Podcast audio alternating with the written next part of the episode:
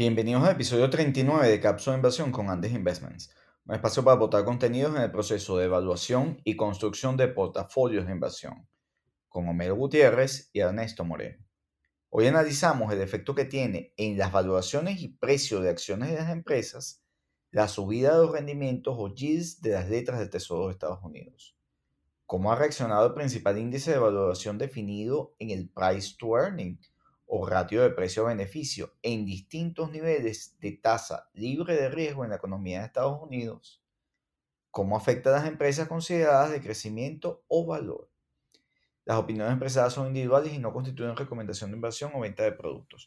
Los datos y desempeños pasados no implican el comportamiento futuro. Consulta a su asesor de inversión antes de invertir. Hola Homero, ¿cómo estás? Hola Ernesto, muy bien. ¿Y tú? Bien, ¿Estás preocupado por la subida de tasas? Eh, es un elemento que se tiene que tener en cuenta, que hay que considerar, pero todavía pareciera que no es una amenaza, ¿no? Sí. Eh, bueno, sin duda, en las últimas semanas, eh, el alza de, los rendimientos de letras del Tesoro, que para efectos de nuestros escuchas es la tasa de referencia libre de riesgo en la economía y y esto pues es un factor, un componente fundamental en la, tasa de redescuento de proyectos, en general de, acciones, de negocios, y al subir eh, esta tasa, pues evidentemente eh, genera una pérdida de valor eh, a, valor presente de esos flujos esperados de, de las empresas y las compañías, afectando principalmente a aquellas compañías con mayor expectativa de crecimiento en su valoración hoy porque descuenta con mayor efecto o con, mayor castigo esos flujos de caja esperados en el tiempo, Mero. Sí, Ernesto, aquí la gran pregunta que se me imagino que se está haciendo mucha gente es, ¿las acciones actualmente están caras o están baratas? ¿no? Porque cuando vemos el múltiplo price earning del Standard Poor's 500, estamos viendo que ese indicador está en el tercer máximo después de la crisis del subprime de 2008-2009 y de la crisis del dot-com 2001-2002. Y, es, una, es. una razón de que el indicador haya alcanzado ese máximo. Muchos analistas están vaticinando que estaríamos a las puertas de, una nueva crisis de magnitudes bíblicas, dicen algunos. Bueno, eh, sin embargo, hay que decir que también el, el rendimiento de las letras tesoro está en mínimos históricos. Entonces tú tienes una convergencia de factores cada momento es distinto en la economía entonces, eh, y en los mercados. Entonces, este es un momento en el cual, si bien es cierto, es el tercer punto más alto de la valoración de price earning, es el punto más bajo eh, eh, del de, rendimiento de los yields de las letras del Tesoro americano. Y esto, si fíjate, el, análisis que, que, preparaste, Homero, donde hay una línea ajustada no lineal en los últimos 60 años en la economía, eh, donde hay una relación negativa claramente entre el price earning y el rendimiento de las letras del tesoro, muestra que la línea ajustada, o sea, el promedio de esos 60 años este, estadístico, eh, para, eh, digamos, emular el nivel actual de price earning en el mercado, de valor del mercado, eso sería equivalente a un rendimiento en las letras del tesoro muy, muy por encima del nivel actual tomando en cuenta que el nivel actual está, ha, roto el 1.7% eh, de, de, rendimiento, que ha sido un crecimiento importante en las últimas semanas, pero aún está a mitad de camino, Homero, de esa relación de largo plazo estadística equivalente al price earning hoy, ¿no? Sí, eh, eh, pareciera que todavía a estos niveles de tasas el price earning se justificaría a estos niveles.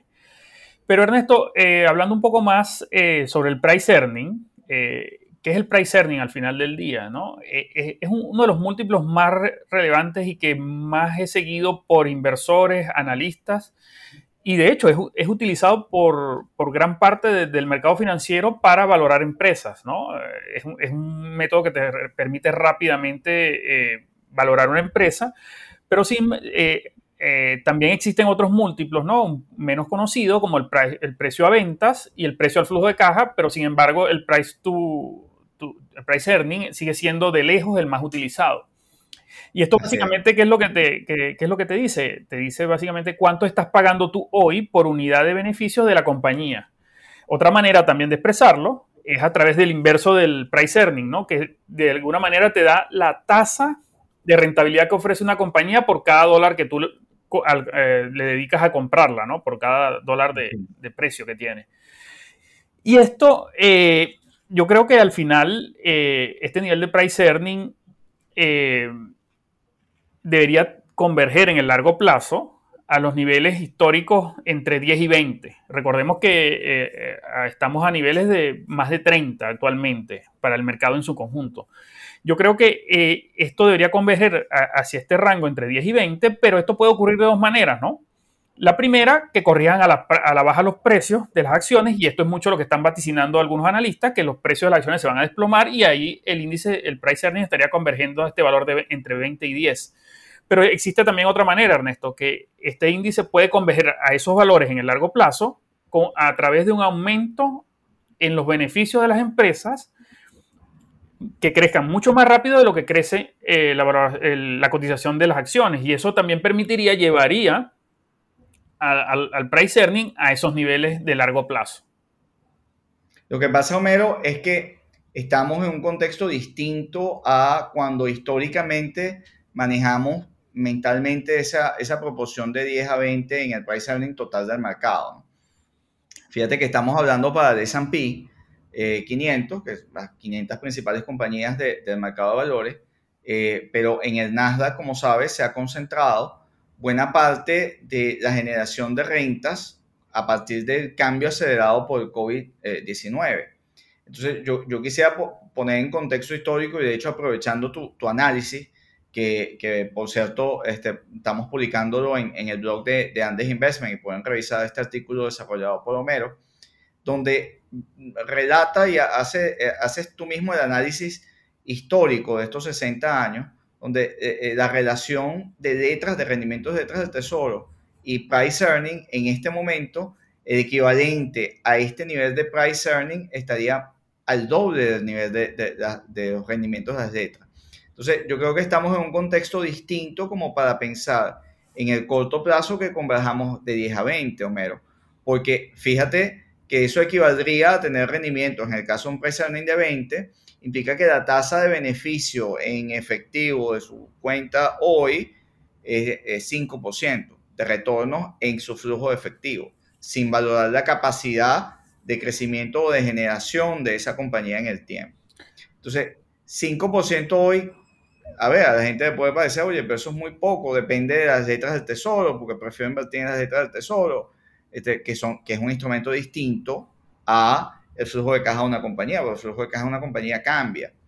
Entonces, yo creo que eh, en el contexto de eh, expansión monetaria que ha tenido eh, las grandes economías, en particular la economía americana y por supuesto europea, este, a propósito del COVID, la gran ingesta de deuda pública o de deuda creada por programas, bueno, no es deuda, sino expansión monetaria creada por la Fed, la Reserva Federal, pone un contexto distinto de donde la masa monetaria es mucho más grande e incluso un riesgo que a veces poco se habla, el riesgo de la divisa. porque para mí el, dólar y bueno, el euro, en las grandes monedas, tienen riesgo en este momento. Y no estoy haciendo la apología a las criptomonedas, pero tiene riesgo porque tiene un deterioro de eh, ese, ese patrón comercial que tienen las divisas por su fortaleza, dado que su, digamos, sus autoridades monetarias han expandido de manera importante este, ese flujo o, ese nivel de liquidez en el mercado. Entonces, eso te pone un contexto distinto para las acciones, porque probablemente las tasas de rendimiento eh, exigidas a proyectos, sobre todo más riesgosos, este, cambian y eh, eh, se reduce, que evidentemente estamos viendo la ola contraria ante este movimiento de, de rendimientos detrás del tesoro que ha de alguna manera generado alertas y castigado un poco más aquellos proyectos, aquellos precios más altos. Entonces, yo creo aquí para concluir el comentario es que estamos en una coyuntura que no es comparable a hace 20 eh, o 30 años, donde tienes un cambio importante en los modelos de negocio de las compañías y tienes no solo la expectativa, Homero, sino hay una realidad de unas compañías que antes se llamaban tecnológicas, pero que están absorbiendo cada vez más actividades de la vida cotidiana y de, de, actividad económica que era de otros sectores. Por ejemplo, toda la invasión del sector tecnológico en, el sistema financiero, por poner un solo ejemplo, o los cambios que hay en el sector de energía. Entonces, en, el contexto del comentario, eh, eh, lo, que, lo que estamos teniendo es un, eh, un entorno distinto en este momento que probablemente va a llegar a que esos price earnings estén o converjan a niveles superiores, dado la ingesta monetaria y dado que las tasas de crecimiento en este particular momento de muchos sectores es importante porque está cambiando la forma de eh, la actividad económica relacionarse y la vida cotidiana cambiar y de, evidentemente de la gente facturar en un lado u otro. La gente probablemente está facturando mucho más en, en las Big Tech, en, un Apple, por ejemplo, que, que en todos los bancos juntos. Sí, ahí eh, coincido que en el corto plazo, y eso lo, lo confirma el, el, comentario del presidente de la Reserva Federal, el reciente comentario, que habla de que va a mantener esta, esta política acomodaticia, monetaria, expansiva, la va a mantener en el corto plazo, ciertamente, mientras se mantenga una política monetaria expansiva, muy probablemente los, los price earnings estarán en estos niveles de 30 e incluso pudieran llegar un poco más altos, ¿no? Podrían llegar más altos. Este, en el corto plazo, ciertamente, estaríamos viendo este, este nivel de, indicadores, pero eh, como la inversión en acciones tiene un horizonte mucho más largo, de 3 a 5 años, fíjate que en ese horizonte, eh, esta política monetaria acomodaticia estaría teniendo, no, se estaría manteniendo en, un horizonte de plazo tan largo porque está la amenaza de inflación. En algún momento, ya algunos analistas están viendo que la tasa debería estar subiendo ya no en el 2022 como lo veían antes, sino que estaría la Reserva Federal tomando acciones para evitar cualquier repunte inflacionario con una subida de tasas hacia el, hacia el 2023. Y esto eh, nos lleva a que en estos momentos ¿cuál sería lo importante? Lo importante es posicionarse en modelos de negocio que tengan, que estén generando beneficios. ¿Por qué? Porque al final la convergencia a los valores de largo plazo, que yo sigo pensando que puede estar entre 15 y 20, eh, tomando todo lo que has añadido, eh, esa convergencia es mejor que ocurra a través de un crecimiento de los beneficios de tu portafolio, de las empresas que están en tu portafolio, a que haya una corrección de precios que te lleve a, esa corrección del, múltiplo de largo plazo. Y, aquí eh, eso hace mucho más relevante que usted tenga que analizar los modelos de negocio de las empresas que está comprando. Porque ciertamente en el mercado hay, actualmente hay compañías que se están manteniendo solo con deuda, porque sus modelos de negocio han sido severamente afectados con la pandemia. Hay otros modelos de, de negocio que están siendo muy afectado por todo este avance de la automatización, la robótica, toda esta tecnología que ya están haciéndose cotidianas, ya no se quedaron encerradas en el sector tecnológico, sino que ya se expandieron al resto de la economía. Y eso hace más importante que cada uno eh, revise el modelo de negocio y las perspectivas de, crecimiento de los beneficios de la compañía en que invierte, porque eso es lo que te protegería ante una eventual eh, corrección del mercado porque esas empresas, en caso de caer, caerían menos que, que, lo que van a caer las empresas tradicionales. Fíjate, Homero, de análisis que realizaste, eh, porque ante un, digamos, toda esta, esta coyuntura es como si colocaras las empresas en una gran licuadora y se te agita eh, los precios relativos entre compañías, ¿no? Entonces, ¿cómo comparar qué, qué, modelo de negocio o qué valor, más allá de modelos de negocio, pues pueden haber unos modelos de negocio espectaculares, pero el precio que ya tienen eh, eh, distan de, oye, son poco atractivos o pueden ser muy atractivos. una cosa es que valoremos, que es lo que, digamos, a lo que nos dedicamos en, en cápsula de inversión, es evaluar esos modelos de negocio. Y sin duda, de repente un Tesla, un Amazon, este, un Apple, un Salesforce son fascinantes como modelos de negocio. Ahora, ¿a qué precio? ¿cuál, cuál, es el precio allí? Entonces, yo creo que este ejercicio que, que, que, que, estás trayendo es bien interesante porque da un marco sencillo de comparación a, a nuestros escuchas y el público inversionista en general como una herramienta de, bueno, comparemos el price earning con la perspectiva de crecimiento de los analistas. Y eso yo creo que, y, y, fijándonos en un punto, por ejemplo, eh, tú mencionabas Apple, Homero, sí. Eh, como una referencia, pues no solo es, bueno, la referencia para Buffett es que Apple es prácticamente el, el, efectivo, ¿no? Sí. Tiene es la mitad de su portafolio, casi. ¿Ah? Casi la mitad de su portafolio. 40 y largo y era y, y, redujo el efectivo para comprar otras cosas. ¿no? Eh, a ver, entonces, si, por ejemplo comparamos una empresa como Apple, ¿cómo ves todo el campo? ¿Cómo ves el mapa de comparaciones?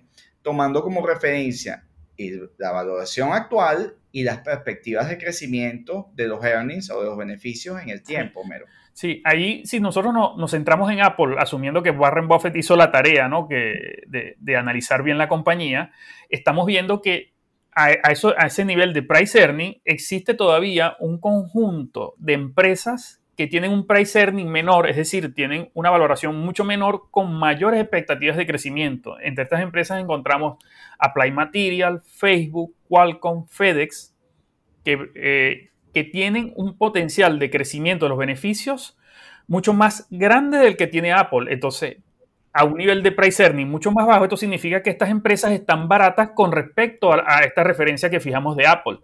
En caso contrario, también hay otro grupo de, acciones que tienen un mismo nivel de, price earning que Apple, pero tienen una expectativa de crecimiento mucho más pequeña. Y ahí podríamos ver McDonald's, podríamos ver eh, Dell, la compañía Dell de, computadoras, que tienen un similar price earning, pero tienen un potencial de crecimiento mucho menor. Y también está otro grupo de empresas que si bien tienen una valoración mucho más alta que Apple, que sería el caso de Amazon, pero también sus expectativas de crecimiento son mucho más altas, ¿no? Por parte de los analistas del mercado. Y aquí podemos entrar en la discusión si los analistas tienen razón o no tienen razón, y ahí es donde nuevamente es importante que cada quien analice, haga la tarea, como, como dice Peter Lynch, y evalúe si de verdad la compañía tiene esos potencial de crecimiento en los beneficios, ¿no? Para determinar si una compañía al final del día está cara o barata con respecto a ciertos parámetros de referencia. Así es, Homero.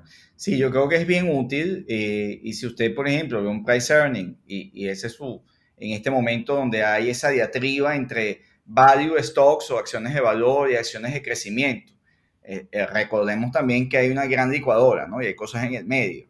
Sea, hay, hay compañías, una compañía como Apple te da valor, te entrega, es la compañía que más factura desde el punto de vista de earning, que te genera este, eh, quizás del mercado de valores occidental, este, versus también una compañía que tiene sostenidamente dos dígitos de crecimiento. Sí. Entonces, cuando usted ve que el price earning de, de mm, eh, Apple eh, es comparable a mm, empresas, qué sé yo, del sector financiero, cuyos modelos de negocio están en obsolescencia y probablemente lejos de crecer 1%, que es la expectativa de bancos como Citibank, Bank of America, etcétera, lo que pueden tener es una caída sostenida de ingresos y en consecuencia una caída también de eh, esos dividendos que hoy día pagan y que algunas de esas compañías se endeudan para pagar ese dividendo, entonces usted puede tener, oye, esta compañía vale más o menos lo mismo que esta, pero esta tiene una, a este valor, o sea, lo que yo pago por eh, eh, unidad de beneficio hoy de esa compañía es más o menos equivalente a esta, 19, 18, 20, pero esta tiene este nivel de crecimiento y esta tiene otro. Correcto. Entonces, evidentemente usted compare eh, a la hora de tomar su decisión de inversión. Ahí, ese, ese creo que es un mensaje poderoso, Mero. Sí, ahí también el price earning también tiene ciertas limitaciones eh, y también la comparación tiene que hacerse dentro de una industria eh, homogénea, pero ahí tomo tu comentario, que cada vez las empresas de tecnología ya están participando en varias, en varias industrias. Hay empresas que, por ejemplo, como Tesla, Tesla, si usted considera Tesla es solo un fabricante de, automóviles, es una empresa que está muy cara, porque usted la compara con Ford, Ford eh, General Motors o Volkswagen y está muy cara Tesla siendo solo, si usted considera que es, solo un fabricante de automóviles. Ahora bien, si usted considera que Tesla es una empresa de energía renovable que busca integrar, integrar verticalmente todo el sector, entonces ahí ya el price earning de Tesla no es directamente comparable con las de las automotrices tradicionales. Y eso es algo también, un aspecto que, tiene que tener en cuenta, que cada vez hay más empresas que participan en distintas industrias, como puede ser el caso también de Amazon, que es el líder de comercio electrónico, pero también está creciendo eh, su, parte de la nube con AWS. Y de hecho, eh, el presidente Jeff Bezos, que eh, se retira de, como CEO de, Amazon, nombra nada más y nada menos que al, líder de AWS como, como sucesor en Amazon. Y eso te dice que ya las comparaciones, incluso hay que tener cuidado entre las comparaciones de las compañías con sus pares, ¿no? Porque eh, estamos llegando a un momento en que los modelos de negocio se están armando de una manera que cruzan transversalmente la economía y no se enfocan como era tradicionalmente que una farmacéutica era una farmacéutica y una fabricante de autos era un fabricante de autos. Ese análisis frívolo que de algún grupo de analistas que aún queda, de ver aquellos sectores del siglo XX, oye, eh, son peligrosos para los inversionistas. Igual que alguien que todavía a estas alturas crea que Tesla es un automaker.